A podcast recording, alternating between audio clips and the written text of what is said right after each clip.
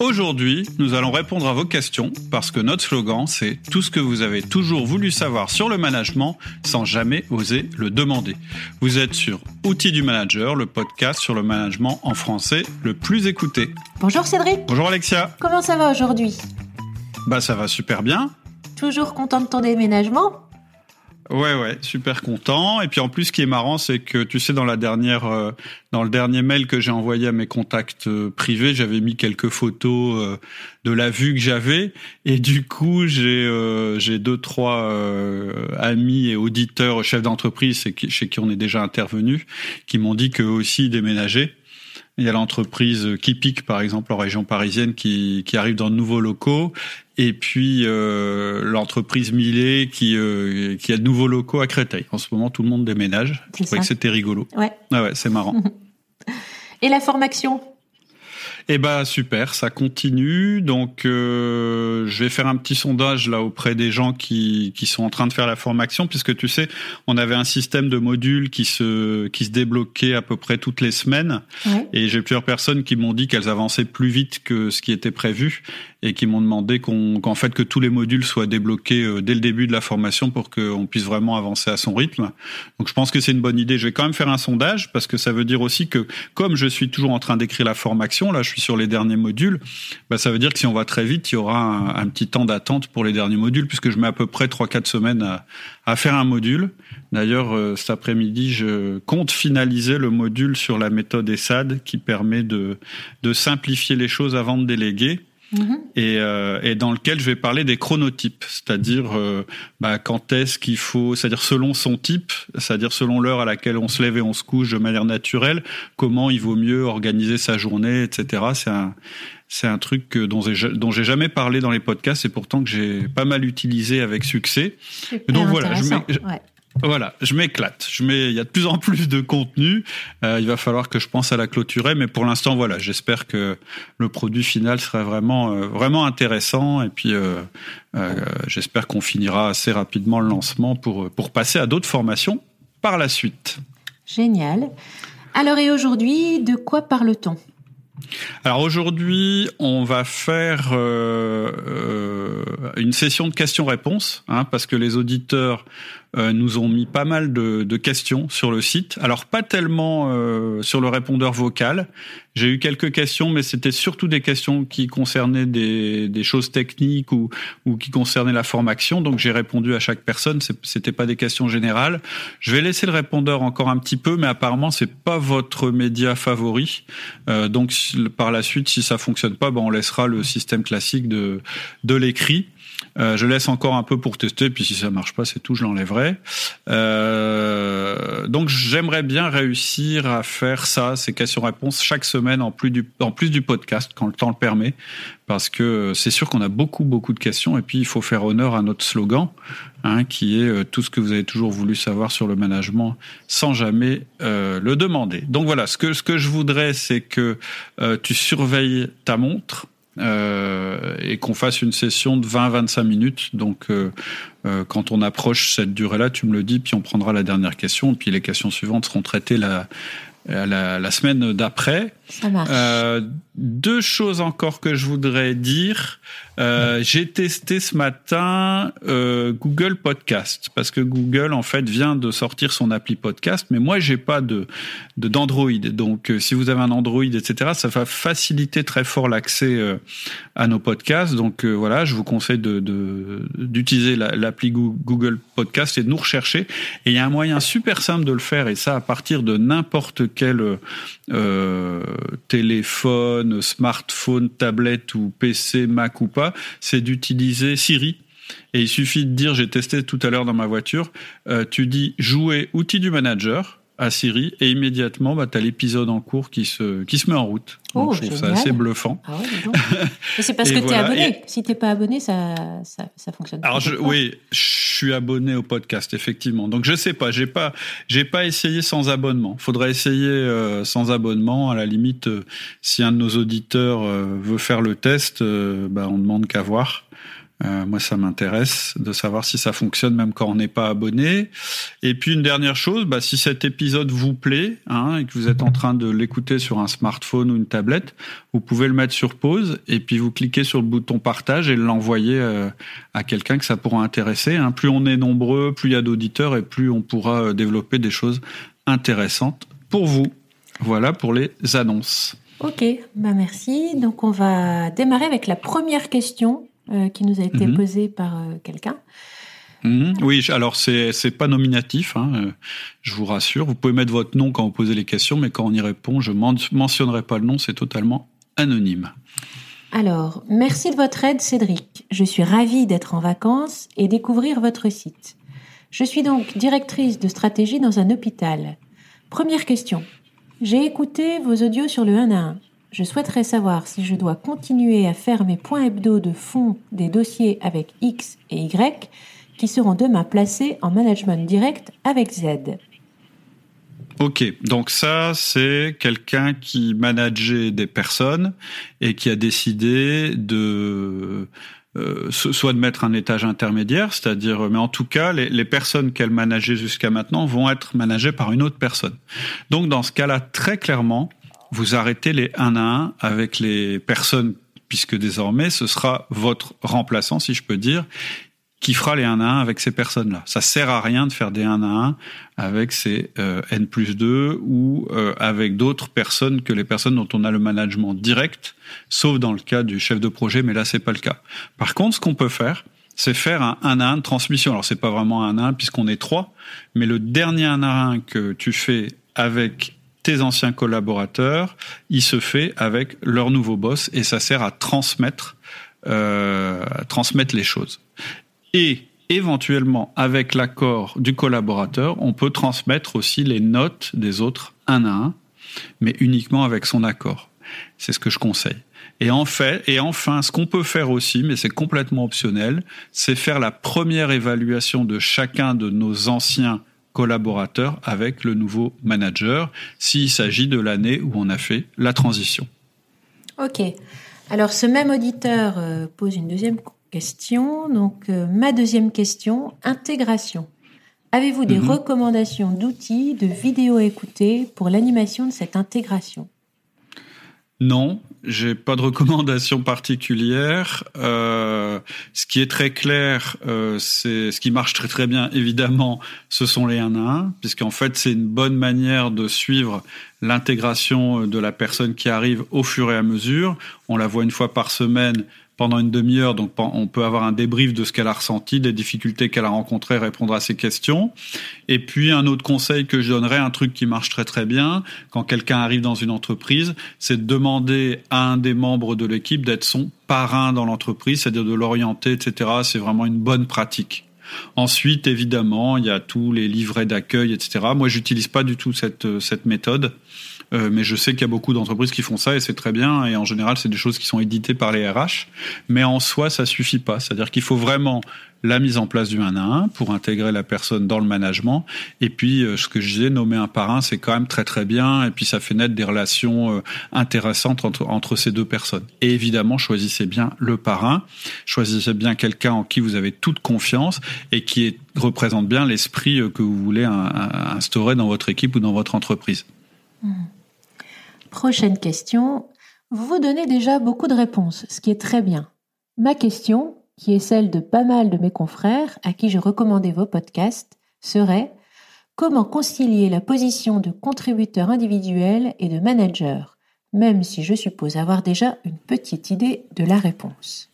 Alors, c'est un sujet euh, très très important, euh, effectivement, parce que on me dit souvent oui, mais moi je peux pas manager parce que j'ai d'autres choses à faire. Et croire que vous allez un jour ne faire que du management, c'est un mythe. Donc il faut déjà tuer ce mythe et se dire que un manager c'est aussi quelqu'un qui contribue. C'est extrêmement rare de ne faire que du management. Et c'est pour ça d'ailleurs qu'on a une méthode euh, et c'est un objet, un, vraiment un point majeur dans la formation. Euh, et pour, on utilise deux outils en fait pour réussir à concilier ces deux casquettes. Euh, c'est un outil qui s'appelle focalisation managériale et l'autre qui s'appelle recentrage opérationnel. Donc c'est des termes un peu barbares, mais qu'est-ce que ça veut dire? Bah, La focalisation managériale, ça veut dire il faut absolument avoir des rituels pour rendre notre management visible et perceptible. Et le recentrage opérationnel, c'est notre capacité à ne travailler que sur les missions importantes qu'on a pour que notre rôle de contributeur ne se limite qu'à ces missions importantes. Et ça, c'est extrêmement dur à le faire sans méthode. Pourquoi? Bah, La première raison, c'est que le management, c'est invisible. C'est-à-dire que, je cite souvent cet exemple, un plombier, hein, donc qui est par essence un contributeur individuel, il n'a pas besoin qu'on juge son travail parce qu'il a sous les yeux le résultat de son travail. C'est-à-dire que quand il a terminé son travail, ça fuit plus. Donc il sait qu'il a bien travaillé. Pour un manager, c'est beaucoup plus complexe que d'évaluer son travail. Mais pas seulement. C'est aussi très compliqué euh, de, de se dire là je suis en train de manager et là je suis pas en train de manager. Alors que c'est assez facile pour les autres tâches de contribution individuelle. Par exemple, un comptable, il sait quand il est en train de faire de la comptabilité, quand il est en train de pas en faire. Un vendeur, il sait quand il est en train de faire de la vente et quand il est en train de faire ses rapports, etc., etc. Le management, en général, c'est assez flou. C'est-à-dire que, bah, on est manager, on a un titre, mais concrètement, qu'est-ce que ça veut dire? C'est-à-dire, qu'est-ce qu'on fait en tant que manager? Dans l'entreprise, c'est pas le titre qui compte, c'est pas ce qu'on pense, c'est pas ce qu'on sait, c'est vraiment ce qu'on fait. Donc une de nos tâches très importantes dans la formation, ça va être de rendre le management visible, justement pour pouvoir lui donner une existence et gérer notre agenda de manière compartimentée entre notre rôle de manager et notre rôle de contributeur individuel. Parce que si on fait pas ça, en fait, on mélange les deux rôles et en fait, en gros, on fait beaucoup de contributions avec des petites pépites de management dedans, mais ça suffit pas. Et puis la dernière chose que ça permet à faire de rendre le, de, de faire le rendre le management possible, c'est que ça permet qu'on ait une reconnaissance en tant que manager. Parce qu'aujourd'hui, l'entreprise, ce qu'elle reconnaît chez vous quand vous êtes manager débutant, c'est surtout votre rôle de contributeur. Et vous, c'est la même chose. C'est-à-dire que ce qui vous a permis de devenir manager, en général, c'est que vous êtes très très bon dans votre rôle de contributeur, dans votre expertise. Mais en tant que manager, c'est plus sur ça qu'on va vous noter, c'est sur d'autres choses. Et en général, c'est assez flou. C'est pour ça que c'est indispensable d'avoir une méthode de management. Si vous n'avez pas de méthode, si vous n'avez pas d'outils, si vous n'avez pas de rituel, vous prendrez jamais votre place de management et vous donnerez toujours trop de place à votre rôle de contributeur. Et donc les outils, ça va être d'avoir un agenda de manager, ça va être de compartimenter vos tâches, ça va être de démarrer vos 1 à 1, etc., etc. Et quand on est chef d'entreprise, c'est encore plus compliqué, mais aussi quand on est cadre de haut niveau, parce qu'on n'a pas deux rôles, on en a trois. En plus, on est stratège. Et donc, on a le rôle du stratège, le rôle du manager et le rôle du contributeur. Et il faut faire face à ces trois rôles en permanence. Je suis en train d'ailleurs de, je suis en plein dedans parce que je suis en train de, justement de préparer une conférence sur ce sujet-là pour les chefs d'entreprise. Ok, merci. Prochaine question. Licencier quelqu'un est toujours un constat d'échec et la dernière option. Mais que faire quand on se retrouve dans un contexte de licenciement collectif où il est demandé de se séparer d'une personne sur dix et sans que personne de mon équipe n'ait euh, vraiment grand-chose à se reprocher Alors, c'est clair. Euh, d'abord, licencier, c'est vraiment ce qu'on n'aime pas faire quand on est manager, mais ça fait partie du taf. Euh, le licenciement de type collectif ou économique pour moi, c'est la pire situation parce que effectivement, euh, moralement, on peut rien reprocher aux gens. Hein. Clairement, c'est plus facile de licencier quelqu'un, même si c'est pas amusant, euh, mais qui est un mauvais contributeur ou qui a une mauvaise attitude, etc. On a fait un podcast là-dessus qui s'appelle Les deux raisons de licencier. Quand ça vient pas de la personne en elle-même, mais d'une décision économique, c'est beaucoup plus compliqué à faire, mais ça fait partie de votre travail. Euh, et je vais être un peu direct. Hein. Le but, c'est que la structure survive. C'est votre objectif de manager, vraiment. Et donc, ça se pose pas tellement en termes de se reprocher quelque chose ou pas. Le but, ça va être que la structure survive. C'est votre but. Et la sélection, si c'est possible, ça va se faire en demandant au moins bons éléments de partir ça serait la seule règle acceptable si on peut la mettre en application. Malheureusement, je sais qu'il y a des règles légales à appliquer et qui sont donc qui s'imposent, qui sont au-delà des règles, bah, le meilleur contributeur on le garde et on se sépare du moins bon contributeur. Malheureusement, la loi est pas tout à fait faite comme ça. Il y a des critères d'ancienneté, de situation familiale qui interviennent. Euh, qui sont absolument pas euh, normalement compatibles avec euh, cette prérogative de faire survivre l'entreprise, mais malheureusement il faut les appliquer. Et d'ailleurs, c'est vraiment comme ça qu'il faut vous poser la question. Si vous voulez réussir à le faire le mieux possible, c'est vous dire, bah, dans les gens, qui va sauver la structure? Euh, moi, j'ai dû le faire. Hein, c'est l'expérience la, la, moins agréable que j'ai eu à faire en tant que manager. J'ai dû fermer euh, un des sites euh, de, de, mes entreprises. J'ai dû licencier cinq personnes, euh, malheureusement, euh, qui, en gros, avaient pas de choses à se reprocher en tant que personne. Hein. C'était la, la, la, structure qui était pas rentable. Ça a été très difficile à faire. Et donc tout ce que je peux dire, bah, c'est soyez humain au maximum avec les gens qui partent. Soyez juste, mais soyez humain. Essayez, si vous le pouvez, de les accompagner. Euh, le mieux possible, si votre entreprise a des crédits à consacrer à ça. Mais surtout, surtout, surtout, n'oubliez pas ceux qui restent. Hein. On s'en rend pas compte, mais lorsqu'il y a des licenciements dans une, entreprise, là c'est un sur 10, mais les, les, les 9 qui restent sont aussi en général assez traumatisés par l'événement et il faut vraiment ensuite passer du temps avec eux. Ce sont les plus importants, c'est ceux qui vont sauver la structure. Sinon, dans un an, vous devrez recommencer cette sale euh, besogne que vous avez dû faire aujourd'hui. Donc, ok, c'est pas marrant, euh, mais voilà, c'est les seuls conseils que, que je peux vous donner. Autre question, Avez-vous été un manager accompli? Bah, ça, il faudrait demander à, mon environnement euh, et aux gens avec qui je travaille. Mais oui, je pense en 20 ans de, direction d'entreprise euh, et puis aussi en 10 ans de d'études sur le management et, de recherche de solutions les plus efficaces et les plus éthiques. Oui, je pense que je suis un manager accompli. Euh, maintenant, on est toujours, euh, on progresse tous les jours et on fait tous des erreurs. Euh, mais oui, oui, je pense que oui, j'ai gagné mes galons de manager, j'espère. Sinon, je me permettrais pas de vous donner des conseils, hein, de toute façon. Mm. Je suis pas consultant, je suis chef d'entreprise et manager avant tout. Autre question. Quelle est la source de ta structure concernant les outils de manager? Alors à la base, c'est le podcast américain qui s'appelle Manager Tools. Hein, je l'ai déjà raconté dans d'autres podcasts. Euh, ce que j'ai découvert, ma, première grande, je dirais, révélation, ça a été à quel point le management était important. Euh, à quel point le management euh, pouvait s'apprendre et, que ça s'apprenait, je dirais, de manière pragmatique. Et ça, c'est vraiment Mark Horstman et Michael Ozin qui ont créé ce podcast aux USA qui s'appelle Manager Tools, qui me l'ont enseigné.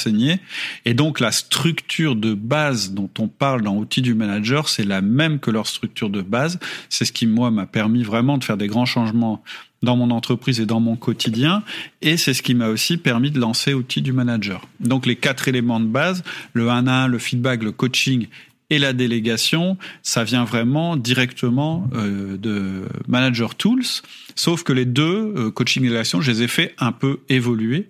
Et puis il y a une autre chose qui m'ont apporté, c'est le disque, même si après moi j'ai fait des variantes par rapport à ce qu'ils avaient fait, mais c'est eux qui m'ont au départ initié au disque, hein, notre modèle de communication. Et puis euh, ensuite, on a ajouté des outils plus précis, en particulier sur l'organisation personnelle, puisque ça c'est quelque chose qui est pas très développé sur euh, sur Manager Tools.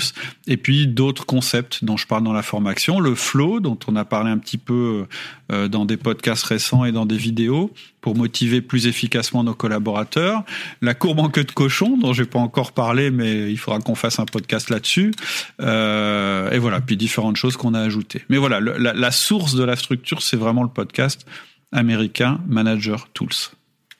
Alors, on va traiter une dernière question avant de se séparer. Euh, que faire des personnes avec une personnalité très, très pessimiste? Alors, justement, il faut rien faire sur leur personnalité.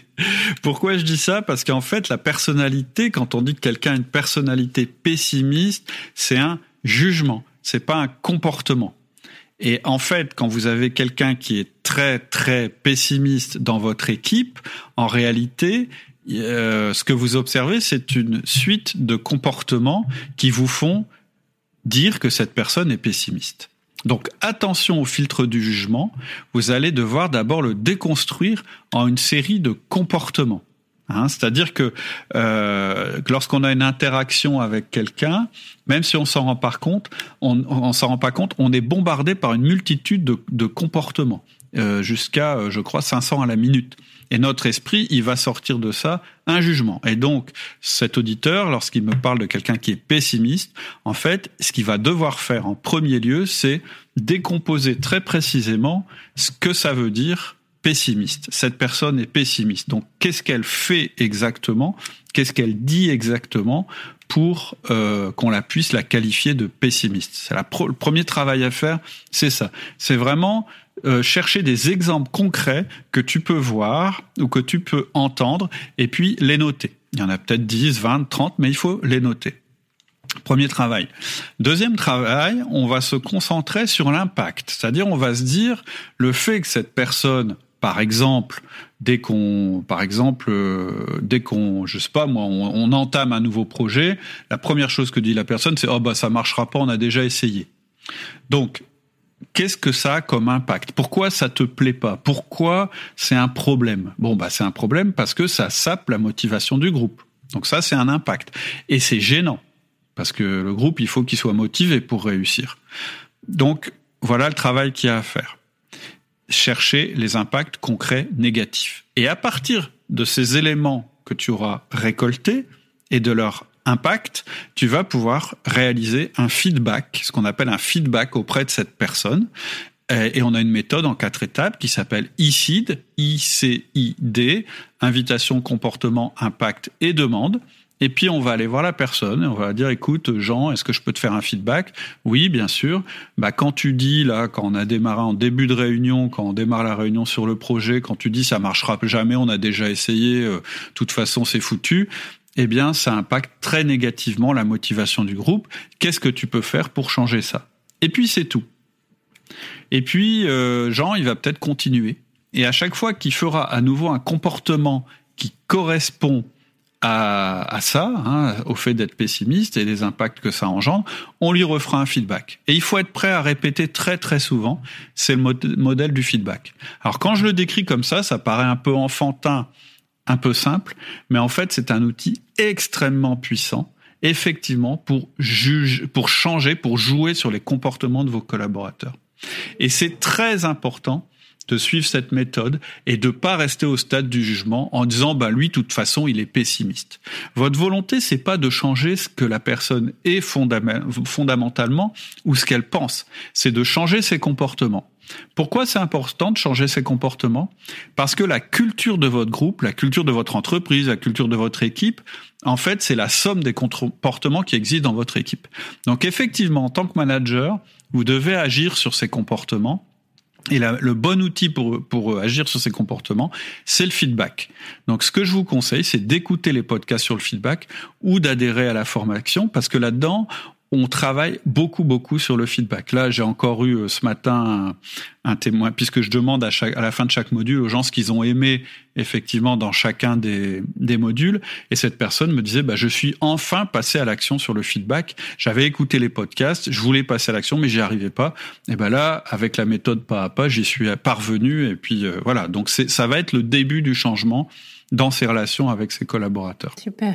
Voilà pour les personnalités très très pessimistes. Il y a un autre podcast que je vous conseille si vous voulez aussi euh, bien comprendre comment ça fonctionne. C'est un podcast qui s'appelle, je crois, Comment faire avec les mauvaises attitudes ou avec les personnes qui ont une mauvaise attitude. Où on explique bien la différence justement entre le jugement et le comportement et comment agir sur le comportement. Je me demande si tu n'avais pas mis un titre provocateur plutôt justement gérer les personnes négatives, un truc comme ça. Les personnalités négatives, ouais, tu as peut-être raison.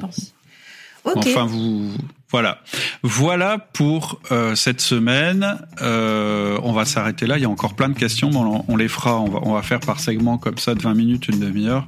Ce sera plus digeste. Et puis entre deux, on continuera à faire les, podcasts comme d'habitude. Euh, bah, je te dis au revoir et puis Si ça vous a plu, n'hésitez pas à aller sur iTunes ou à aller sur votre appli de podcast et à nous mettre 5 étoiles. Ça va nous faire remonter dans le classement. Et puis n'hésitez pas à partager les podcasts avec de nombreuses personnes. Plus on sera nombreux, plus on sera euh, écouté. À bientôt. À bientôt. Bonne semaine.